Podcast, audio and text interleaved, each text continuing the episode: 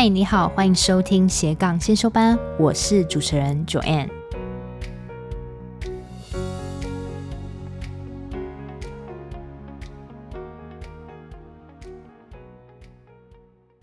先说这一集有点特别，算是录给自己经营 Podcast 一个月做一个小记录。没错，斜杠先修班要满一个月了，这一个月实在过得很漫长。我会跟你分享在这个月我的心路历程，我会诚实的告诉你，在这个月我究竟生活过得多混乱，这个是最不加修饰的。后半段呢，我会跟你分享在这个月我学到的事情，包含从我怎么选定主题到如何行销节目。以及我究竟砸了多少钱在设备上，如何增加跟听众的黏着度等等，也可以给想要经营 Podcast 的初学者带来一些初步的方向。我们开始吧。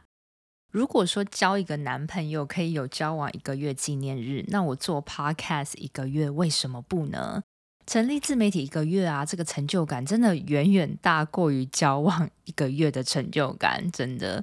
记得呢，在半年前我决定要做 podcast 之后，一开始在想定主题这个部分起头，其实对我是最难的。我没有什么特别的长才，我只是不断的看一些会让我有想法的一些好书籍啊，甚至有点像是为了要准备考试一样，我会把一些。有特别的感觉的句子画起来，然后一直时时提醒着自己说，一定要照着这样子做。其实我觉得看书真的还蛮有用的，特别是你一直看着某个领域的书籍，一直狂看，因为真的久了会被洗脑。那时候呢，我就下定决心，我一定要做一件自己热爱的事情，而且还是要一个可以帮助别人有意义的事情。这个呢，就是一直在看书的过程，我一直被洗脑。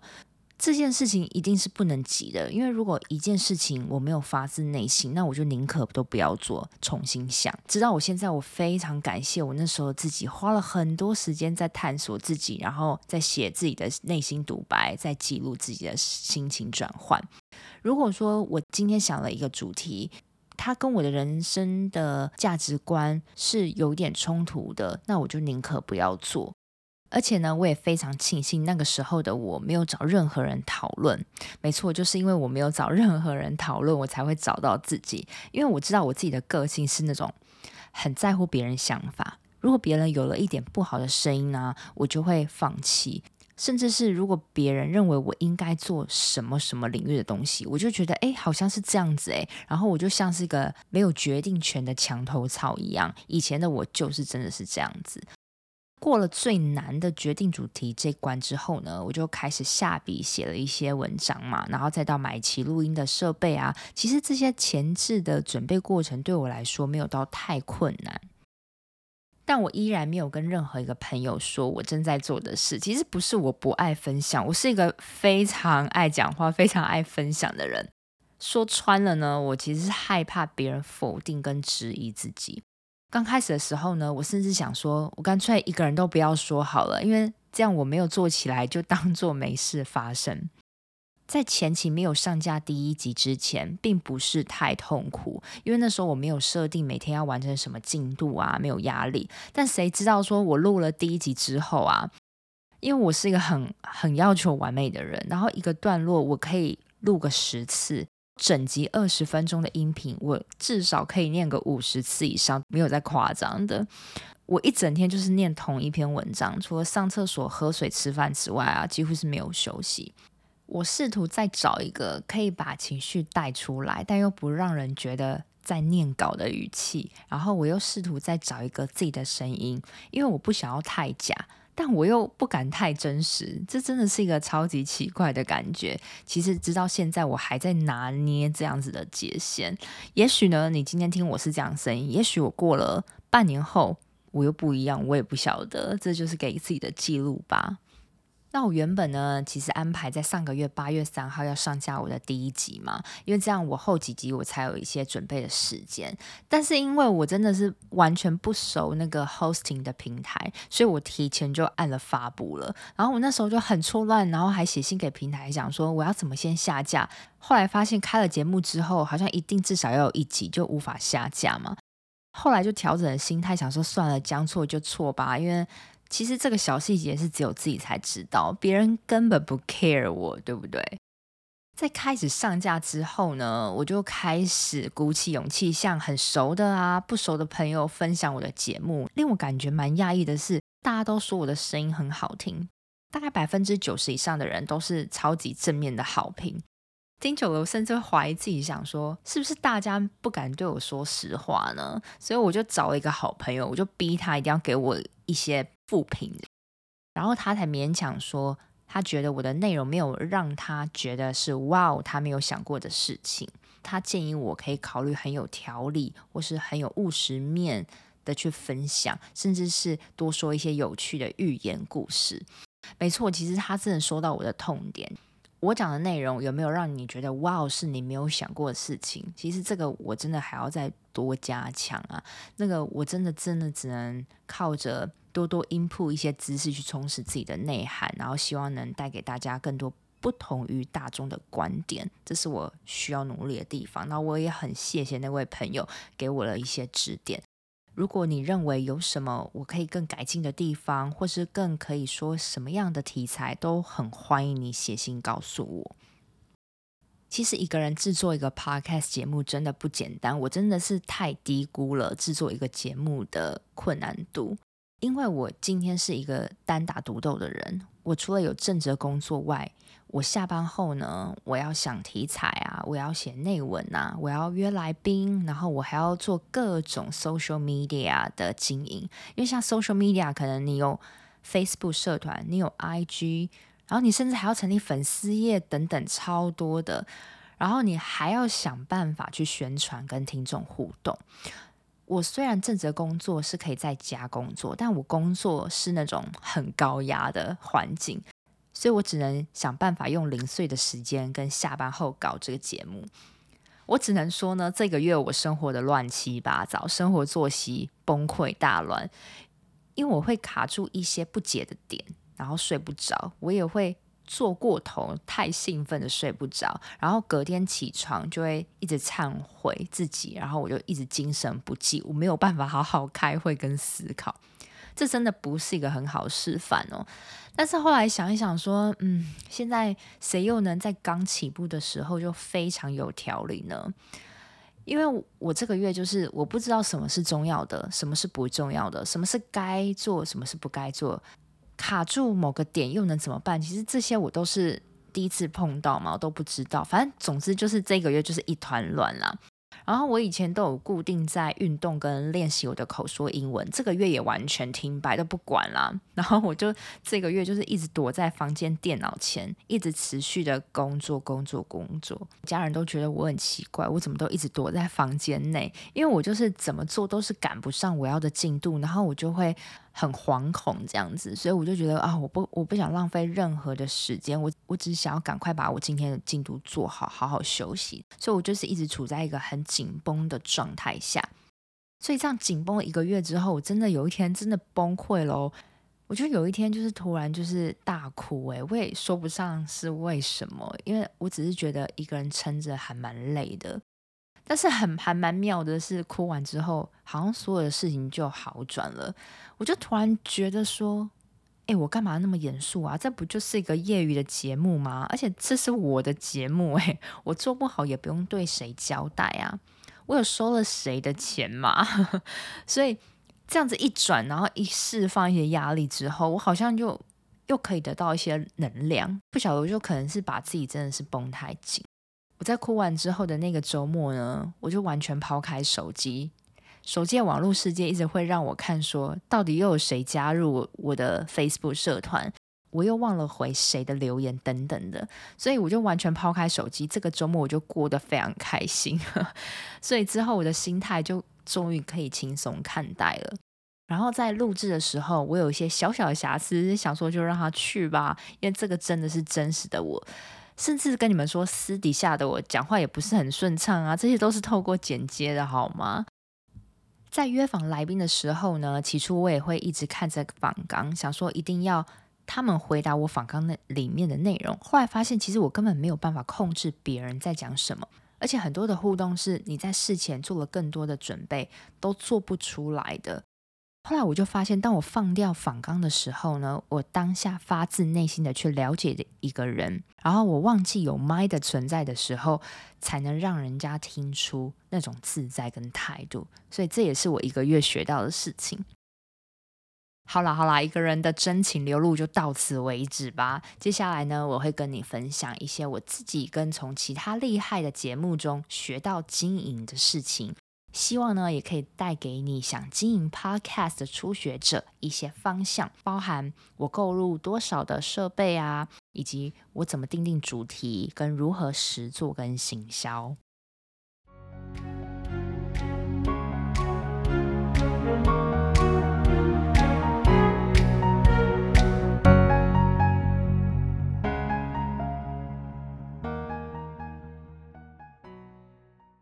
第一个选定主题，我觉得啊，你选定任何主题真的都可以，没有说哪种主题就最好。冷门的主题也有冷门的族群嘛。重点是你要找到自己热爱的主题，也一定要对齐你的人生价值观。这个是我一直一直在强调，甚至是每一集我都有在讲，我就不多说了。新的朋友可以听我的第一集，里面有讲到什么是人生最重要的价值观。做 podcast 其实最重要的就是坚持，所以选定主题真的很重要。你一定要花很多时间去确定说，这是你要的吗？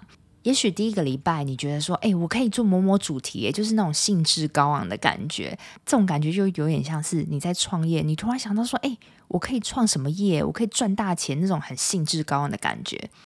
但你要先冷静哦，有时候这个是一个假的灵感，你会被假的灵感冲昏头。你必须呢，一个月后你再确定说，诶，这个真的是你热爱的事情吗？不要急，你可以甚至花一到三个月去确立这是你真正热爱的主题吗？它有没有对齐你的价值观？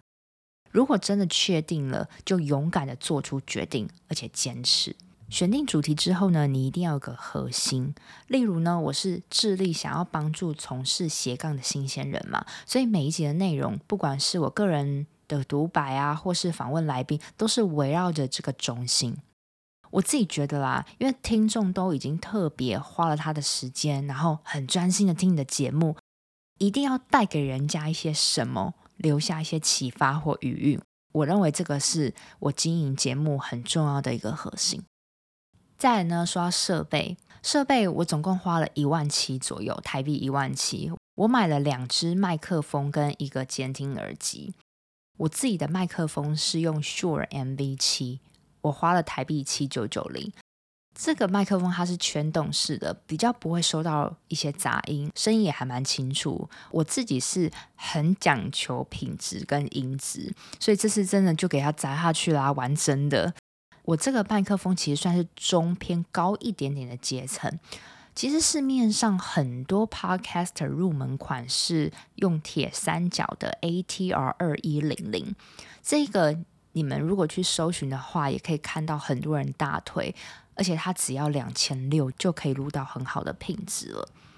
再来呢，其实我有自己多帮受访者准备一支额外的麦克风，因为有些受访者他是素人嘛，他不是专业的 podcaster，然后我就想说他们可能会需要，所以我就会在要录的之前，我就会送去给他。受访者的麦克风，我是买 Blue Yeti 雪怪这支麦克风，然后我花了台币五二九零。这个麦我觉得还蛮不错，因为它除了可以一个人录之外，也可以两个人共用同一支麦，因为它的声音可以收到很远。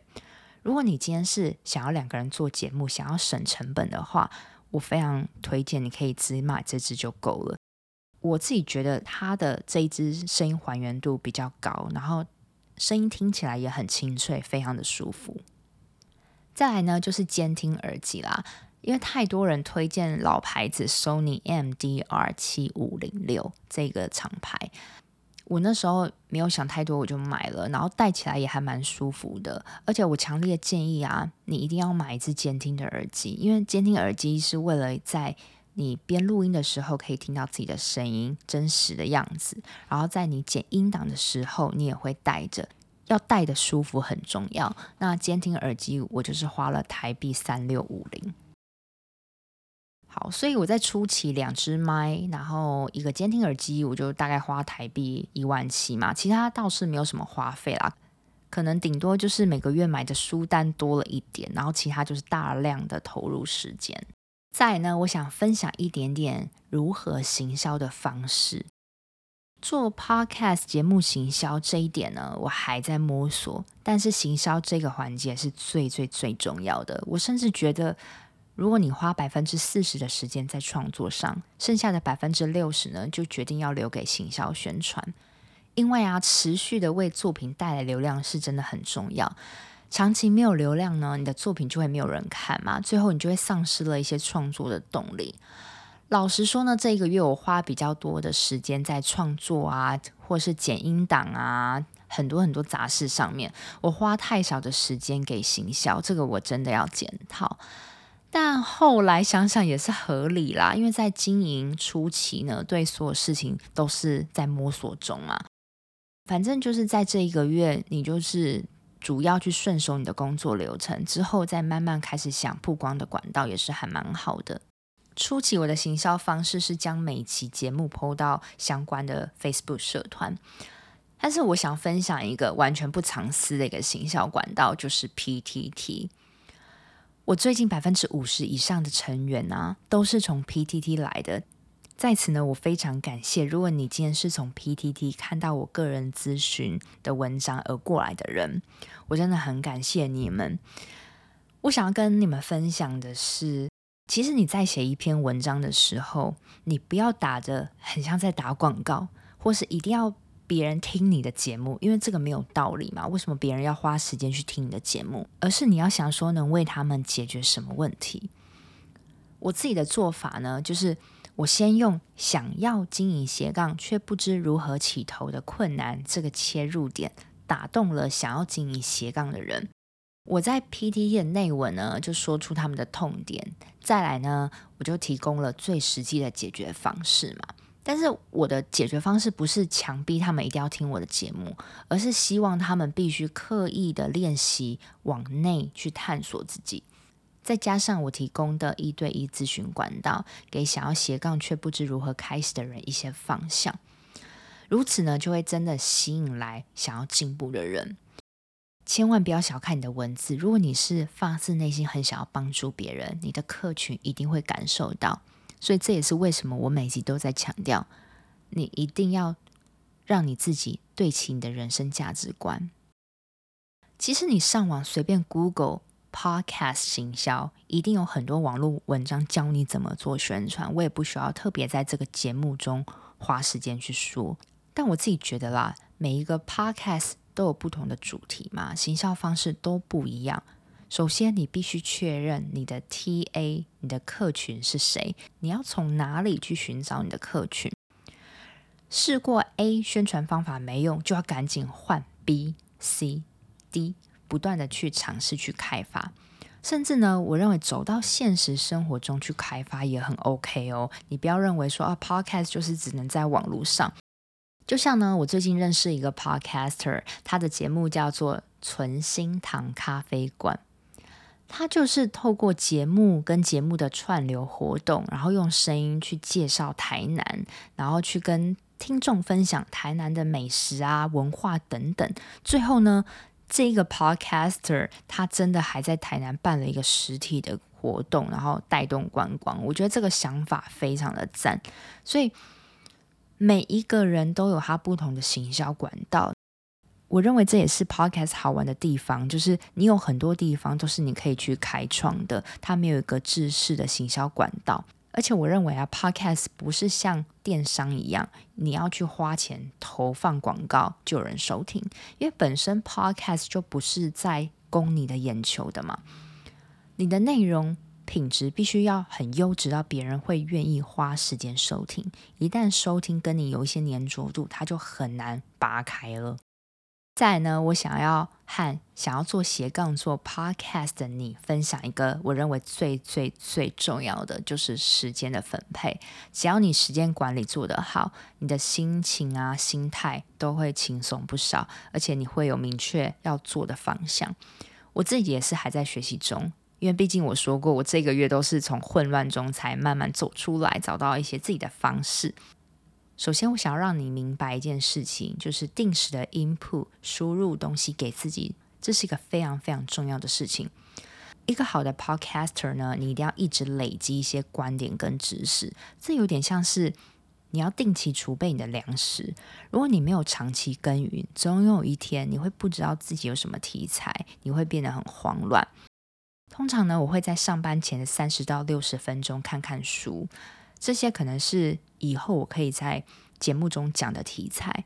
如果你担心一开始早起会很痛苦啊，你可以先尝试从早起十到二十分钟开始，利用这个很少很少的时间，让自己养成习惯去阅读一些文字。在平常的日子中呢，如果你看到一些有用可以触发你灵感的文章，或是朋友转传给你一些什么有用的资讯啊，或是你看到任何可以让你的品牌变更好的工具等等，你可以在 Line 创立一个 Line A，就是一个自己的官方的账号。然后呢，你可以不时就把这些有用的东西，你就丢到你的 Line A 上面，就像你自己传给自己的讯息一样。到时候，如果你要找题材或工具，你就从这边开始找。我觉得这个是一个还蛮好的方式，分享给你。再来，我要提到每一天设定一个主题日很重要，因为如果你每一天都做相同类型的事情，会帮助你更专注、更顺畅。像是一个礼拜七天中，礼拜天就是我的休假日嘛，我就完全不碰任何的事情。在平日的下班后的晚上八点到半夜一点。就是我的斜杠人生。那通常在这六天中呢，我安排了创作日占一天，排程日占一天，录制加剪辑日占一天，杂事日占一天，宣传日我排两天。创作日就是专注的写我之后节目中要讲的文稿，以及我约访来宾要问的访纲。录制加剪辑日就是。我会排一天，因为这一天都会碰到剪辑软体嘛，所以我认为是相同属性的东西。再来就是排程日，排程日我会放在在我节目当天上架之后，我就会在下班后先排定预设这一周我的 Facebook、IG 的发文，然后我会排好这周要发的时间，到时候就会按自动发布。宣传日我会排两天，因为我刚前面有说宣传是很重要很重要的。一环，通常在这两天，我会积极的想各种行销的模式，或是到各个不同的平台去投稿，去 Facebook 社团发文，反正就是做我认为所有能让我节目带来流量的方式，我全部都会集中在这两天尝试不断的去做，或是甚至我会主动出击去约访一些来宾。再就是杂事日。杂事日通常像是写 email 给听众啊，回讯息啊，或是做社群的优化啊，跟我偶尔会制作一些练习表单给听众，在听完节目之后去下载，这个也是算是我的杂事日。一开始呢，你一定会忙不过来，无法做完所有的事情，这是正常的，所以在初期的一个月，我认为可以多留一些空间跟缓冲的余地，这这都是很 OK 的。那当然，每个人的时间跟工作流程这些都一定不一样。那这是我自己的，可以带给你一些参考。最终，你还是要找到适合自己的斜杠时间安排，这一定是最重要的。还有最后，我啰嗦想要提醒你的一点就是，你千万不要在做正职的工作时候偷偷做斜杠的事情，除非你的正职的时间很多，或是你的工作不需要花费太多的专注力。但我认为应该是很少有这样的工作啦，因为我曾经也想要同时间做很多事情，结果是两边都没有办法专心投入，然后反而会让我更焦虑。所以在上班的时候，你就专心努力上班。内心一定要设定一个转换的开关，这个很重要。上班模式 on 就先关掉斜杠，唯有稳定的心态工作，斜杠才会做得更自在。再呢，我想跟你分享，有固定的产出很重要。你可以让观众知道你在什么时候收听，就像我这个节目都是固定在每周二的早上，大家在通勤的时候，这个节目就会上架了。一开始你千万不要。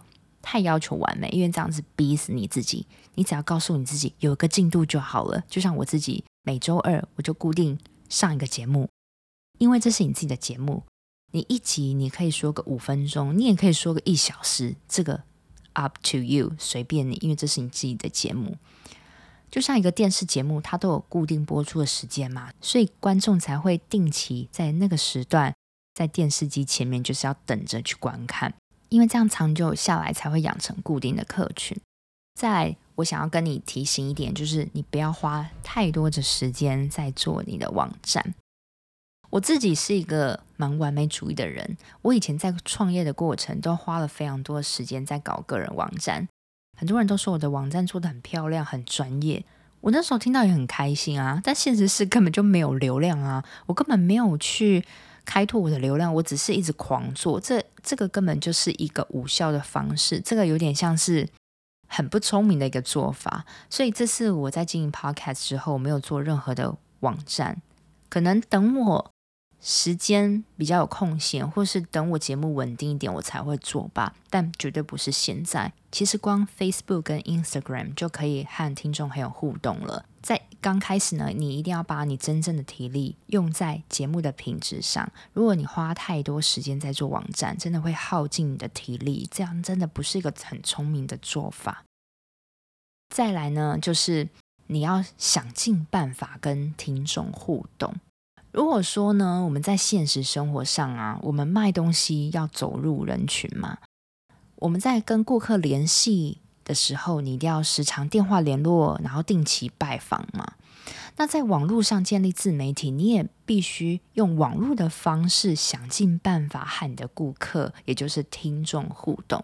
即使看不到他们，你可以用什么方式主动出击呢？除了回留言是一定必须要做的以外呢，我自己是透过一对一咨询的方法和他们建立比较强烈的粘着度。甚至你也可以办一些线下的小活动，或是透过一些问与答的方式，慢慢的让他们记忆中有你，和你产生像朋友的连结，他们自然就会去收听你的节目，甚至好的听众也会帮你分享出去。接下来就是找到坚持的动力。我自己是觉得，在做一个 podcast 之前，就必须想好的问题，因为你势必一定会遇到想放弃的时候啊，那么。可以让你坚持下去的点，就是一个 tips。我自己有两种做法。第一种做法是，我知道只要有一个听众觉得他听了我的节目，对他启动斜杠人生有帮助，这个就会让我继续坚持。但我也预料到，这个节目一年都不会为我带来任何收入。我已经往最坏、最坏的方式，我已经想好，而且我也接受它了。第二，我就是采取一个逼死自己的强迫模式，就是我在录第一集的时候，我就放话说，我一定要录满一年，我每个礼拜都要有一集的产出，因为我话已经说出来了嘛，所以也没有办法收回了。所以呢，这两种方式呢，要我自己一直坚持录制一年。还有就是放轻松，真的很重要。如果你越轻松，越有幽默感，你就越有灵感，慢慢做真的比较快。好，虽然才做一个多月呢，却有感觉好像做了一年一样。我每天都在接触新的东西，然后一直认识新的来宾。其实做一个节目真的很不简单呢，因为有太多琐碎的事情需要去做。但是我渐渐的觉得 Podcast 这个平台还蛮好的，它可以让你锻炼口才、拓展人脉，甚至是学到各种网络行销的技能。还有就是，我觉得很好玩的一点，就是他们有一个赚钱的规则，或是一个行销的法则。不同的节目都要靠自己的方式慢慢去摸索。当你找到一个你可以生存的方式，你就会觉得很有成就感。我觉得啦，在今年等我的步调再稳定一点，我也会建立自己的网站。我也希望把每集的节目的文字稿放在网络上，也给喜欢阅读的朋友带来一些帮助。